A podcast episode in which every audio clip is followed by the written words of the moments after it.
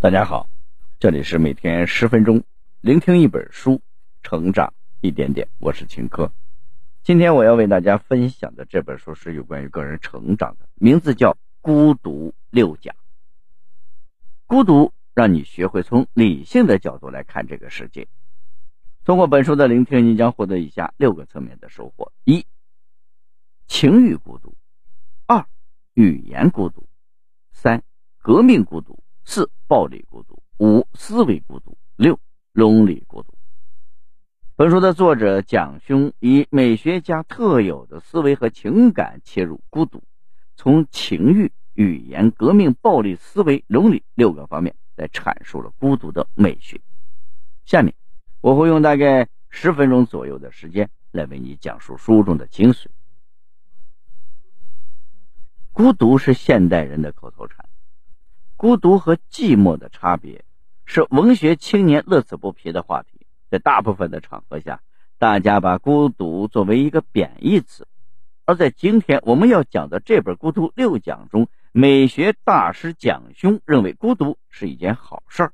他以美学家特有的思维和情感切入孤独，从情欲、语言、革命、暴力、思维、伦理六个方面来阐述孤独美学。在作者看来，没有深刻体会过孤独的人，不足以谈论人生。孤独会让你的生命丰富而充实。接下来，我们来说这本书的核心内容。在本书中，作者把孤独分为六个方面，分别是情欲孤独、语言孤独、革命孤独、暴力孤独、思维孤独和伦理孤独。到底这些孤独有什么样的不一样呢？让我们依次来进行。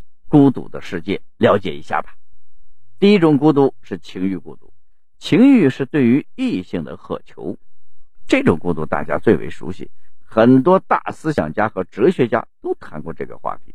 柏拉图说，男人、女人原本是一个整体，因为得罪了神灵，结果被一劈为二。从此以后，每个人都在寻找自己的另一半。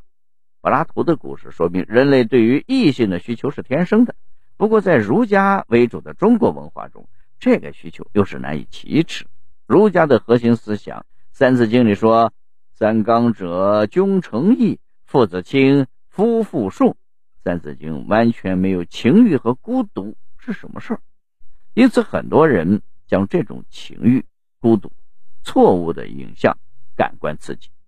在蒋修老师看来，感官刺激是情欲发泄的最低级的方式。发泄是容易的，但孤独感却难以消除。因此，我们应该寻找高级的宣泄口。什么是高级的宣泄口呢？在这里，蒋兄给我们介绍了他那个时代学生经常用到的高级方式，那就是男生喜欢的武侠小说以及女生喜欢的言情小说。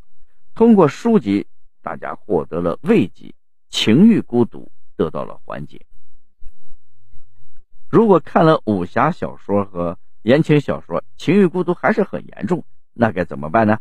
这就需要过来人正确的引导了。蒋兄提出，需要社会以及教育机构尽早的承担责任，让青少年有一个正确的情欲观念。这方面，中国的家长其实做的特别差，大部分的孩子要么用石是石头里蹦出来的，要么是垃圾堆里捡回来的。很少有孩子清楚的知道生命的由来，这无疑是教育的缺失。情欲是正常的，对于正常需求避而不谈的文化，拒绝理性对待这种感受，是造成情欲孤独的主要原因。第二种孤独是语言孤独。相对于情欲孤独，语言孤独对我们而言比较陌生。作者在书中表示。语言孤独产生于一个没有丝毫颠覆可能性的正统文化下，而这个正统文化必然将死，包括所有学院、道统、政党都是如此。一个有入有出的文化结构，才能让语言有思辨的能力。这段看似天书的文字到底是什么意思呢？作者的意思是，语言是用来做逻辑推理用的，不应该用来发布指令。儒家就特别喜欢干这个，一本《论语》都是行为指南，比如“己所不欲，勿施于人”。作者提出，我想怎么做，你管不住。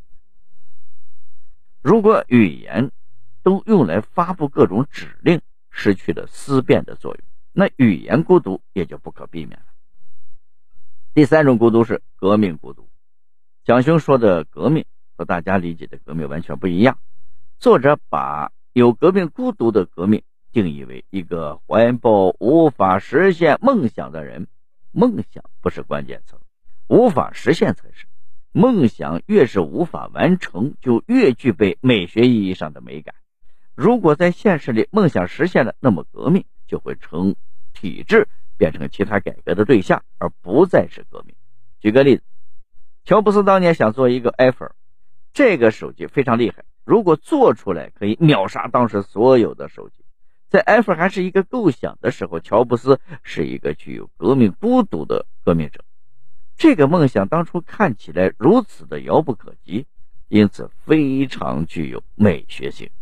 大家纷纷赞美乔布斯是革命者，结果没想到苹果真的给做出来于是乔布斯就不再有，不再是革命孤独的革命者了。革命孤独是创新者最需要的品质。你会发现，硅谷到处是拥有革命孤独的创业者。革命孤独是创业者不断追求改变世界的内心动力。说完革命孤独，让我们再来看一下下下一个孤独吧。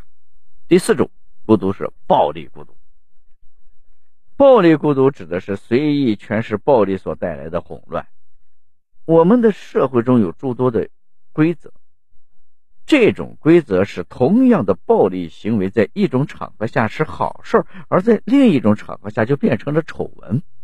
还是举个例子，比如武松打虎，在水浒时代，武松在景阳冈打死老虎，被当地老百姓赞美。武松不但是打虎的英雄，还在政府机关里找到了一份公务员的工作。换做今天呢，武松这种行为是要被判处十年以上徒刑的。书中提了两种暴力，一种是合法暴力，一种是非法暴力。现代社会都在鼓励合法的暴力。在战场上鼓励士兵杀敌，一旦战争过去了，又要求战士回归一般的人的生活。这种情况下，战士就容易产生暴力孤独。在美国，这被称为应激性精神障碍。很多退伍的军人搞不清楚，为什么我在伊拉克杀人可以拿奖牌，在美国杀人就是违法犯罪。在美国，经常会上演枪手扫射无辜民众的悲剧。其中很多人就是暴力孤独的受害者，是无法回归正常生活的退伍军人。暴力孤独和我们普通生活距离有点远，但对于我们普通人来说，任何时候都避免暴力是最好的选择。下面来说第五种孤独——思维孤独。蒋雄认为，思维孤独是六种孤独里面最大的孤独。作为一个不思考的社会里的一个思考者，他的心灵是最寂寞、最孤独的，因为他必须要承受思维的孤独。他所发出的语言可能是别人听不懂的、无法接受的，甚至是别人立刻要去指责的。作为一个孤独者，他能不能坚持着自己的思维性，是很大的一种考验。作者在文中。针对思维孤独给出了两个维度的解释。第一个维度说的是你的思维，别人可能不理解，也可能反对，这种时候你会很孤独。第二个维度，作者告诉我们，孤独不是坏事，孤独是一种沉淀。孤独沉淀之后，你再去进行思考活动，帮助你的逻辑思维结果将是非常清晰的。因此，孤独是进行高质量思维的前提条件。最后，让我们来聊一聊伦理孤独。伦理孤独和之前谈过的语言孤独有些相似的地方。作者旨在说明，社会规范的条条框框让每个人失去了精神上的自由，甚至连孤独的自由都没有。书中告诉我们，伦理孤独是当下社会里最不容易被察觉的孤独。伦理本身是一个最大的掩护，那就是以爱的名义。因为爱是无法对抗的，因此个体的健全需要孤独。因此，我们要对抗不恰当的爱，保有孤独的空间。在文章的最后，小熊老师祝福我们每一个人，期盼每一个人都能够在破碎的重整的过程中找回自己的 lonely 孤独。说到这儿，这本书的内容已经讲完了，下面我来总结一下：人活着就必然会感受到孤独。虽然儒家文化不提孤独，但是却无法让我们逃离孤独。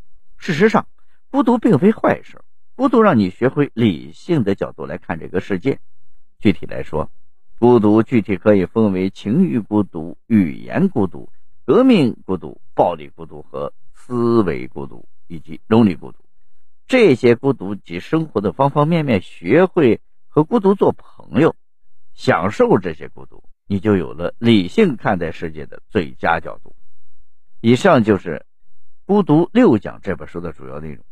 希望大家可以通过我们的解读，了解自己的孤独，享受自己的孤独，学会理性的看待我们的世界。好了，以上就是我们今天的全部内容。为你准恭喜你，我们又听完了一本书。每天十分钟，聆听一本书。成长一点点，我是秦科，我们下期再见。